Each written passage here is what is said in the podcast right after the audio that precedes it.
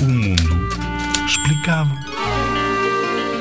Brexit, palavra tão engraçada e com certeza ouviram vezes e vezes sem conta este ano. Resulta das palavras British e Exit e surgiu porque já muitos cidadãos britânicos manifestavam vontade de sair da União Europeia e por isso marcou-se um referendo. O povo inglês votou sair da União A Europeia. voz que ouviram é de David Cameron, foi primeiro-ministro de Inglaterra e foi ele que marcou o referendo.